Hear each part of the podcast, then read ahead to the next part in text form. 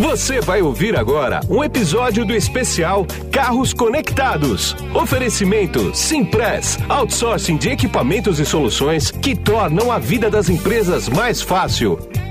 Locação de impressoras multifuncionais, notebooks, smartphones, coletores de dados e muito mais. E apoio da Anfávia e ABIFA, com produção do portal Vida Moderna.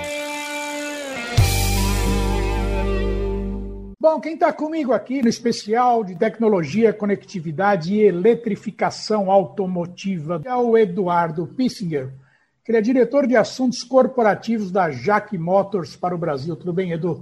Tudo bem, Guido. É um prazer estar falando contigo, com, com os teus ouvintes. Igualmente. O Edu, vamos bater um papo aqui, obviamente, vamos sobre lá. um pouco de conectividade, um pouco de tecnologia, mas a gente vai falar bastante sobre eletrificação automotiva, né?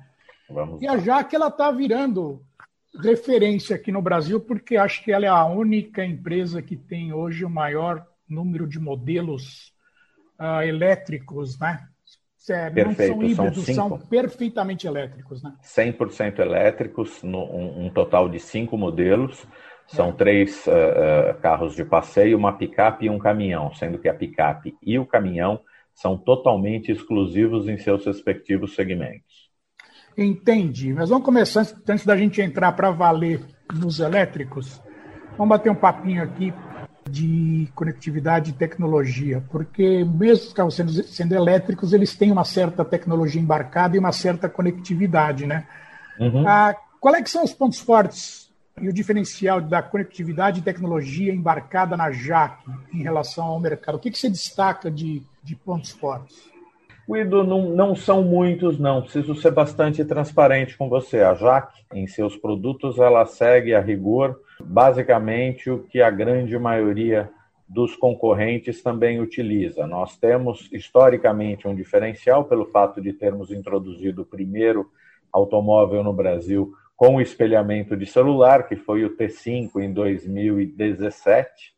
Uh, mas hoje em dia o que nós temos em toda a nossa linha é o espelhamento de tela, que utiliza o app Easy Connection, porém, a partir agora da linha 2021, nós vamos introduzir o Android Auto e o Apple CarPlay. Mas basicamente é o que ela é o que ela oferece em se tratando de conectividade. Tá, agora me diz uma coisa, os, os upgrades eles evoluem de acordo com a demanda dos consumidores essas novas tecnologias de conectividade, por exemplo, elas são adicionadas à medida que vão surgindo e que os automóveis começam a absorver isso? Eles evoluem conforme demanda, mas fundamentalmente, Guido, por uma questão estratégica de posicionamento de produto, aí no nosso caso, no mercado chinês. A gente precisa desmistificar um pouco essa questão de, de tecnologia embarcada, porque hoje em dia ela pertence quase que exclusivamente aos sistemistas.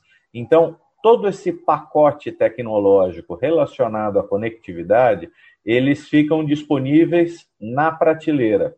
Então, é, é, é, isso significa que um modelo básico da JAC poderia, em tese, ter um sistema tão sofisticado de conectividade quanto um Mercedes classe S. Bastaria que você encomendasse todo esse pacote do fornecedor, e isso acontece com todas as montadoras, vejam, todas as marcas em qualquer país do mundo. Estou usando a, a Jack Motors e o mercado chinês como parâmetro. É uma questão de posicionamento, porque toda vez que você enriquece muito o teu produto com alguns novos ingredientes, isso naturalmente vai impactar no preço final. Então, por uma questão de posicionamento, muitas vezes você nem consegue colocar todas as tecnologias disponíveis. Por isso que evolui conforme a demanda, mas há um estudo também é, de posicionamento de produto em suas respectivas categorias, à medida que a tecnologia está lá. É só você apanhá-la, comprá-la e instalá-la no seu carro. É, eu, eu já peguei vários carros de vocês, elétricos e a combustão, e o Jaque T80, por exemplo, que é o topo de linha, que ele é a combustão, né? Eu vi em relação, porque eu vi uns botões cegos no painel, né? Quer dizer, não tem uhum. função. Né? Aí eu fui no manual olhar. E realmente são opcionais, né? É. São. são você tem a disponibilidade de instalá-los, mas uh, um automóvel ele é basicamente um Lego. Sim. Uh, é preciso que o consumidor é, é, entenda essa lógica. Quando você vai, qualquer montador, uma Mercedes, uma BMW, uma Volkswagen, Sim. uma Jack Motors, quando você vai lançar um novo produto, a primeira coisa que você define é o preço final desse carro. Claro. E aí você faz. To... Não existe mais aquela lógica de você produzir um carro, verificar qual, qual o custo desse modelo, aplicar a sua margem de lucro e colocar a venda. Isso não, não. existe. Não. Na indústria automobilística, você define: vou lançar um SUV é, de porte compacto. Então, em relação ao restante do mercado, significa que eu, vou, eu posso lançar esse carro por 80 mil reais. E aí, por que, que ele é um Lego? Porque você vai acrescentando equipamentos de série, você vai brincando com pacotes de opcionais, embora no caso da Jack Motors não existam os opcionais, ele é sempre um carro completo, mas numa marca tradicional, você vai montando então como se fosse um Lego para que ele caiba dentro daquele preço final que você definiu de início. Entendi. Só, só para a gente terminar com a parte de tecnologia aqui, conectividade, né? A tecnologia embarcada ela é voltada principalmente para a segurança dos veículos e ocupantes, né? Isso Sim. a gente não, não, não tem o que discutir. Nos carros da JAC, você destaca alguma que, que você acha que é bastante importante, por exemplo? Ah, eu acho que essa sim é uma tradição da Jack Motors, Guido, porque quando nós estreamos em 2011 com o J3, uh, ali nós já, nós já tínhamos uh, airbag duplo, hoje ele é até obrigatório, e sim. freios ABS, hoje também ele é obrigatório, mas basicamente uma década atrás eram pouquíssimos os carros, ou na realidade, na, na, na categoria de modelos de entrada, Uh, nenhum deles possuía como equipamento de série. E isso veio se aperfeiçoando ao longo do tempo. Então, boa parte dos nossos carros possuem uh, tecnologias que não são implementadas em outras marcas, como uh, Auto Hold, que é aquele, aquele mecanismo que, que, que, mantém o carro parado durante um ou dois segundos numa subida, mesmo que você tire o pé do freio. Uh, você vai tirar o pé do freio no modelo automático e vai acelerar. Aquele, aquela fração de segundo que você tira o pé do freio antes de acelerar, ele poderia vir para trás. Qualquer carro normal faria isso.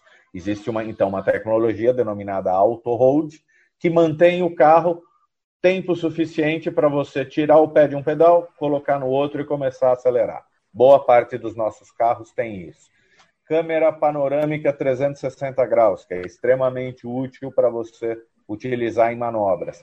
Além. É, é, aquela que parece que tem um drone em cima do carro, né? Exatamente, exatamente. É, além, óbvio, de, de, de, uma série de dispositivos de segurança, sopas de letrinhas. É, no caso dos freios, além de ABS, hoje obrigatórios, mas nós temos o BAS, é, o BOS, nós temos controle de tração e estabilidade em todos os nossos carros. Uh, isso vai se tornar obrigatório, uh, entra em vigor, salvo engano, a partir de 2022. Uh, eh, nós temos há dois ou três anos já toda a nossa linha disponível com esse, com esse recurso. Então, em se tratando de segurança, Uh, os, os, os, modelos da JAC estão sempre adiantados no mercado brasileiro uh, em relação a toda a eletrônica embarcada disponível nesses carros. Bom, Edu, vamos entrar agora então nos elétricos, que okay. você adora esse assunto e é um dos caras que mais entende de elétricos aqui no país, na verdade. Opa, né? Vamos lá. Vamos falar um pouquinho, para a gente começar aqui, de híbrido elétrico. Quais é que são as diferenças entre um híbrido e um elétrico? E quais as vantagens de cada um? O híbrido, é, vamos começar falando dele. É, ele é um modelo que, que, que, que possui todo o sistema de propulsão de um carro normal, de um carro a combustão, possui um segundo sistema em paralelo, que é um sistema de propulsão elétrica, e aí tem uma eletrônica complicadíssima para fazer esses é, dois módulos a propulsão a combustão e o elétrico conversarem entre si. A vantagem dele é que você tem sempre um carro com uma autonomia muito maior.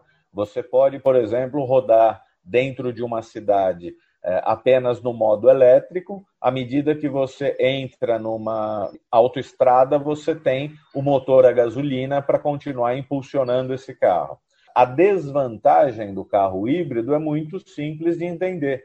É, você compra esse carro hoje, ele está num período de garantia, ele é espetacular em termos de funcionamento, só que esse carro vai envelhecer, ele vai sair da garantia. Esse carro, a gente precisa lembrar que no Brasil os automóveis têm pelo menos 11 ou 12 anos de idade média na frota de veículos. Então, imagine o que custa um módulo de controle de potência para reposição de um carro híbrido daqui a 5 ou 6 anos, se isso pifar.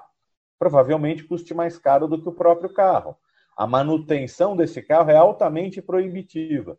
Tanto é que em todos os países do mundo que já tem uma eletrificação automotiva um pouco mais aprimorada que a do Brasil, nós estamos começando agora, o carro híbrido está em queda. No Japão, nos Estados Unidos, principalmente na China, em vários países europeus, ano a ano o carro híbrido vem vendendo cada vez menos, à medida que o consumidor tem descoberto que a solução do carro 100% elétrica que sim, você me perguntou de vantagens e de desvantagens. Acho que a única desvantagem do carro elétrico é a questão da autonomia. Esses consumidores têm descoberto que a funcionalidade do carro elétrico é muito mais interessante do que a de um modelo híbrido. É, você tocou num ponto aí que é o seguinte, eu já li sobre isso, inclusive, lá fora, né? não aqui dentro, lá fora que um jogo de baterias hoje, vamos supor, eles dão normalmente a garantia que eles dão é de oito anos, né? Do jogo de bateria de um híbrido, né? Então você já imagina o seguinte: teu carro está com seis anos, você vai vender, quem vai comprar vai falar: peraí, eu tenho mais garantia de dois anos, vamos mexer nesse preço aí. Né? Uhum. E o jogo de baterias de um carro híbrido, parece que o preço mundial é por volta de 10 mil dólares, né? Guido, mas o, o, o, que existe na realidade é muito mais uma. É, vamos, vamos, desmontar aqui alguns, alguns paradigmas. É, nunca vai acontecer, quando você tem um carro 100% elétrico, de haver a necessidade de você substituir todo um jogo de baterias como se você estivesse trocando todo o motor do carro. É, eu estou falando do híbrido, né? Não, ah, não perfeito, perfeito. Eu estou falando não, do então... híbrido, do híbrido, porque o carro elétrico, que nem você vai me falar agora, é totalmente diferente do conceito. Totalmente. Não, do híbrido você tem toda a razão. Então imagine você fazer a substituição desses módulos, é, dessa, você mencionou o preço de bateria, é, daqui a alguns anos. Uh, ainda que ele tenha essa garantia bastante estendida, uh, ele é por si só um carro completamente complexo. Imagine que o seu carro comum, você que está nos ouvindo, é como se você tivesse um motor uh, a gasolina, um câmbio é, para funcionar com esse motor a gasolina, aí em paralelo você teria um motor a álcool, um câmbio para funcionar com motor a álcool e no meio uma eletrônica que fizesse com que um ou outro funcionassem de acordo com a situação é, é, instantânea. É muito complicado. O carro é, é, é, é um, um, um verdadeiro quebra-cabeças. Quando alguma coisa dá errado, para você consertar um carro desse, você gasta uma fortuna. O carro elétrico não. O carro elétrico é algo absolutamente simples. Uh, e vamos falar aqui agora muito rapidamente de manutenção de carro elétrico. Todo mundo diz o seguinte: ah, mas as baterias, elas, é, é, a bateria do carro elétrico, que é o coração do modelo, ela vai perdendo a capacidade de recarga. É verdade. Depois de 3 mil ciclos, vamos considerar que ciclo é uma recarga de 0 a 100%. Então, você recarregou seu carro 3 mil vezes. Se seu carro tem 300 quilômetros de autonomia, significa que você rodou 900 mil quilômetros com esse carro. Pois é. As baterias vão ter perdido uma eficiência uh, ou uma capacidade de recarga. Guido, é igualzinho o teu celular. Você compra um iPhone novo, a bateria em modo é, é, standby dura X horas. Depois de 900 mil quilômetros de uso do teu iPhone, Sim. ele vai é, é, perder o quê? 20, 25% da capacidade de bateria. É a mesma coisa com o carro elétrico. Então, em vez de você rodar 300 quilômetros daqui a 900 mil quilômetros, você vai rodar 240. E com um detalhe: a Jack possui um sistema chamado Jack Monitor, eh, onde você identifica quais são individualmente os módulos que começam a, a perder eficiência e você faz a substituição é, dessas pilhas, porque a, a, as baterias de um carro elétrico nada mais são do que módulos de pilhas, como essas pilhas domésticas que a gente sim, utiliza. É. Você substitui as pilhas que têm problema e você atenua essa, essa perda de capacidade de recarga. Então, na prática, é um carro que vai terminar, o carro em si acaba antes das próprias baterias. Tá, entendi. Agora, eu não sei, vocês só vendem carro elétrico, né? E a Jaque só elétrico, só, nada só elétrico. de carro então, híbrido. Então, agora chega a gente na loja procurando um carro híbrido, por exemplo, Edu, ou não? Chega, porque ainda há uma, uma ainda há uma, uma falta de esclarecimento, por isso que o teu podcast é extremamente útil, nos Sim. ajuda e fundamentalmente ajuda o consumidor a, a, entender as novas opções de produtos, as novas opções de propulsão que você dispõe. Até porque Sim. há várias marcas importantes trabalhando também com carros híbridos. Mas chega assim, aí toda a nossa equipe de vendas está absolutamente treinada a explicar essa diferença. O híbrido é o motor a gasolina mais o motor elétrico. No nosso caso, é só o motor elétrico. A gente faz essa explicação, sim. Tá, entendi. Agora, Edu, vou te fazer uma pergunta aqui que ela é mais corporativa, mais matriz do que local. Vamos ver se você consegue uhum. me dar um, uma luz aqui. Como é que a Jaque equilibra a pesquisa e desenvolvimento entre carros a combustão e os híbridos e elétricos? Você tem ideia disso? Tenho sim. Não muito diferente do que qualquer outra eh, montadora ocidental executa, Guido, com a diferença de que a Jaque, nesse aspecto, a Jaque, e, e precisamos dizer, é, todas as demais montadoras de porte chinesas, elas estão um passo à frente de todas as demais marcas do mundo que estão começando a trabalhar com carro elétrico. Então, o que, que significa isso? Hoje, uma Volkswagen, uma Renault, uma Ford, uma Chevrolet, uma BMW, quer dizer, qualquer uma Honda, qualquer uma dessas marcas, a própria Toyota, elas têm trabalhado em paralelo com modelos a combustão, que são ainda os que efetivamente elas vendem em termos de grande volume no mundo inteiro, e elas estão começando a desenvolver os carros híbridos e elétricos. Sim. Falando agora da Jaque Motors, a Jaque já está na sétima geração de modelos elétricos à venda. Então, o primeiro modelo que a Jaque disponibilizou à venda foi em 2009 há mais de 10 anos, portanto. Esse pois é. modelo é. tinha 100 quilômetros de autonomia.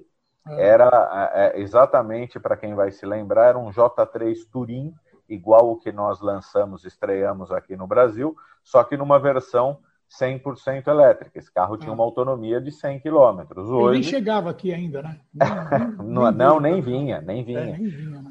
Hoje nós estamos na sétima geração, que significa que os nossos carros variam a, a, autonomia de 300 a 400 quilômetros e tem uma tecnologia embarcada muito mais evoluída.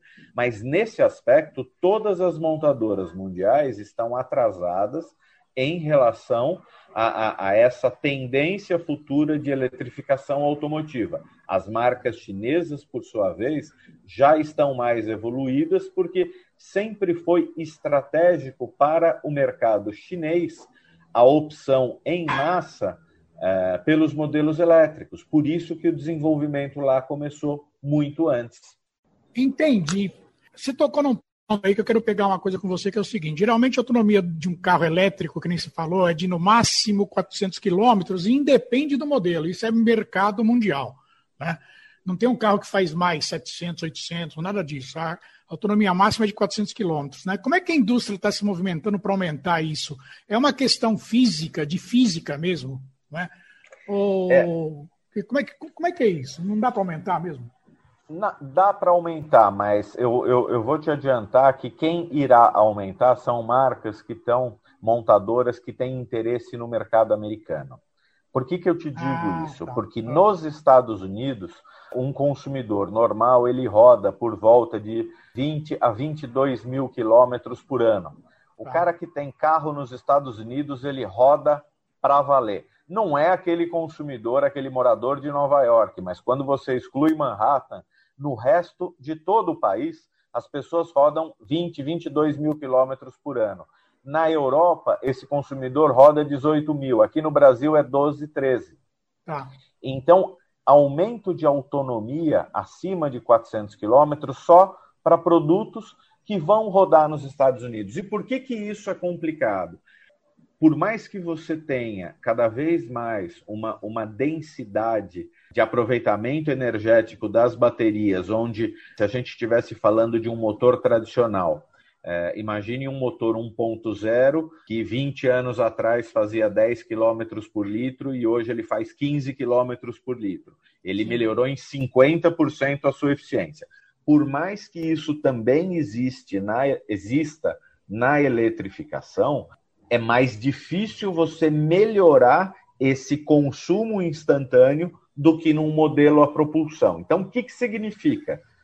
Para você aumentar a autonomia de qualquer carro elétrico, você precisa colocar mais baterias. Quando você coloca mais baterias, o carro fica mais pesado. Você é obrigado sim, a colocar um motor mais potente. Colocando um motor mais potente, ele vai gastar mais eletricidade para movimentá-lo. Então, é um é. círculo vicioso. É. Imagine, por exemplo, um, um Jaguar I-Pace ou, ou, o próprio Audi e-tron.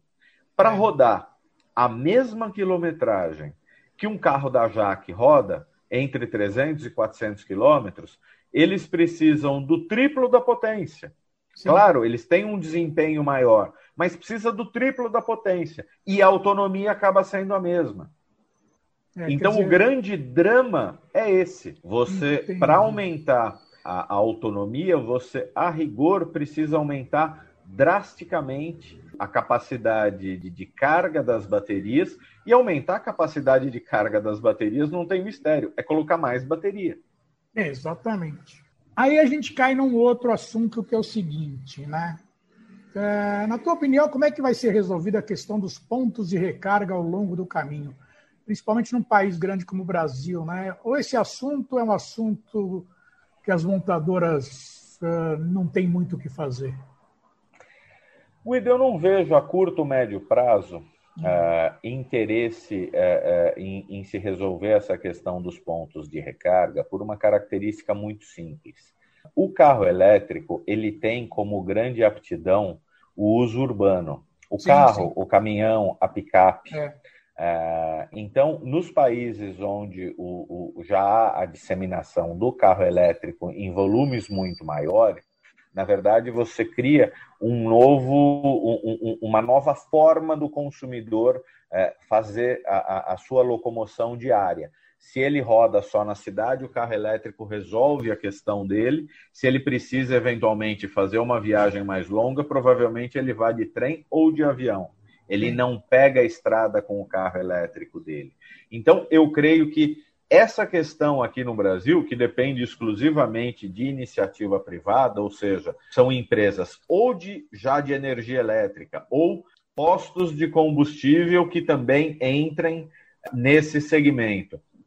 Eles vão precisar começar a avaliar a demanda, e demanda exclusivamente está relacionada à frota de carros elétricos, se já sim, justifica, sim para começar essa instalação. É, não acredito que isso vá ser resolvido a curto ou a médio prazo, é, e, e, e para ser bem franco com você, eu te diria que não precisa. À medida que o carro elétrico, se for utilizado, ele tem essa limitação é, de não poder fazer uma viagem de mil quilômetros? Tem. É, ah, mas aí o que, que eu faço? Ué, vai de avião. Ah, mas eu, eu não posso ter um automóvel para toda vez que eu fizer uma viagem longa, eu tenho que pegar um avião. Então não compro um carro elétrico. É tão simples quanto isso. Você sabe que eu já li que tem estudos aí, que é um problema na Europa, inclusive, né? que eles estão pensando em unificar, fazer um padrão de bateria para quando você fosse, se chegasse num posto, está indo daqui para o Rio, por exemplo, precisa trocar, você parasse no posto, enquanto você ia almoçar, eles trocavam o set de bateria do teu carro. Quer dizer, mas isso eu não duvido que vingue, não, porque todo mundo teria que estar 100% afinadinho, né? É, eu, eu te diria que há uma outra, uma outra questão a ser resolvida é, é, relacionada a essas baterias intercambiáveis, é. é que na prática é a seguinte: é o peso. Pois Você é. pega um carro como o, o, o modelo chefe da Jaque hoje, que é o IEV40, que é o derivado do Jaque T40. Sim. É, é um carro do porte de um Sandero Stepway, de um Sandero. Só as baterias do carro da Jaque tem pelo menos 350 quilos de bateria. Pois é. É um carro com 300 quilômetros de autonomia. Então, imagine você num posto fazendo a substituição das suas baterias usadas, eh, das suas baterias, perdão, eh, descarregadas por baterias carregadas. Quanto Sim. tempo e quanta força você precisaria fazer é, para substituir? É, eu, sinceramente, acho inviável. O Edu, para finalizar agora, ah, por que a diferença de preço ainda é significativa entre carro a combustão e elétrico? É uma questão de escala, de venda? É o famoso efeito Tostines? É produção, amortização de investimento? Qual, qual é que é o motivo dessa diferença? No mundo inteiro, não é só no Brasil, não. É verdade, Guido. Uh, uh, eu acho que é tudo isso que você mencionou, mas acho que tudo começa pela produção de baterias. Além da matéria-prima, ah, que é o lítio, não é um, um, um, um, material disponível em todos os países, são poucos os fabricantes, ou uh, fabricantes, não, me perdoe, quem, quem extrai esse, é. esse, esse material. Acho que o Chile é o grande produtor mundial, então existe sim uma, uma, uma demanda hoje é, muito maior do que a, a, a produção mundial é capaz de fornecer. Tem um segundo ponto que são os próprios fabricantes de bateria que trabalham todos é, em três turnos e com a sua capacidade de produção completamente esgotada. Ah. É, não é só no Brasil, mas se você na Europa tenta comprar um carro elétrico qualquer, provavelmente você vai esperar dois ou três meses é, ah. Não existem carros elétricos à pronta entrega. Então, todos esses ingredientes somados acabam criando realmente um custo, mais a questão da economia de escala, você tem razão.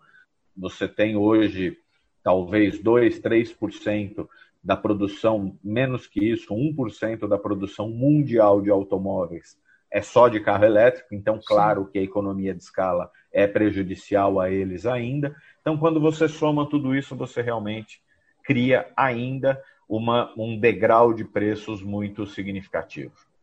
Tá. Mais um ganchinho que você me deu aí. Ah, no caso da Jaque, como é que está a tua entrega? Quer dizer, eu chego na Jaque hoje, vejo um carro lá, vamos supor, um T60 elétrico, ou T40 mesmo, e fala, eu quero esse carro. Quanto tempo demora para eu sentar nele? Depende do modelo. Nós, com, com os modelos né, já devidamente lançados e que estão disponíveis no mercado, o IEV20, o IEV40 principalmente, Isso. esses modelos hoje têm no máximo um prazo de entrega de dois meses. Mas eu te diria é, que a Jaque, em se tratando de carros elétricos, tem uma vantagem com relação às outras marcas no Brasil, que é muito simples. Hoje, o protagonismo Jaque Motors pertence aos carros elétricos. E isso não é um discurso marqueteiro, não é um discurso que faz com que a Jaque tente se alinhar às boas iniciativas de preservação de meio ambiente. Eu estou Sim. te falando de negócio. Nenhuma outra marca no Brasil possui o carro elétrico como o seu principal business. Sim uma General Motors, uma Renault, uma, uma Nissan, elas vendem, cada uma delas, milhares de modelos mensalmente, milhares de modelos tradicionais a combustão. E vendem dois, três, dez, quinze carros elétricos cada uma. É muito diferente da Jaque.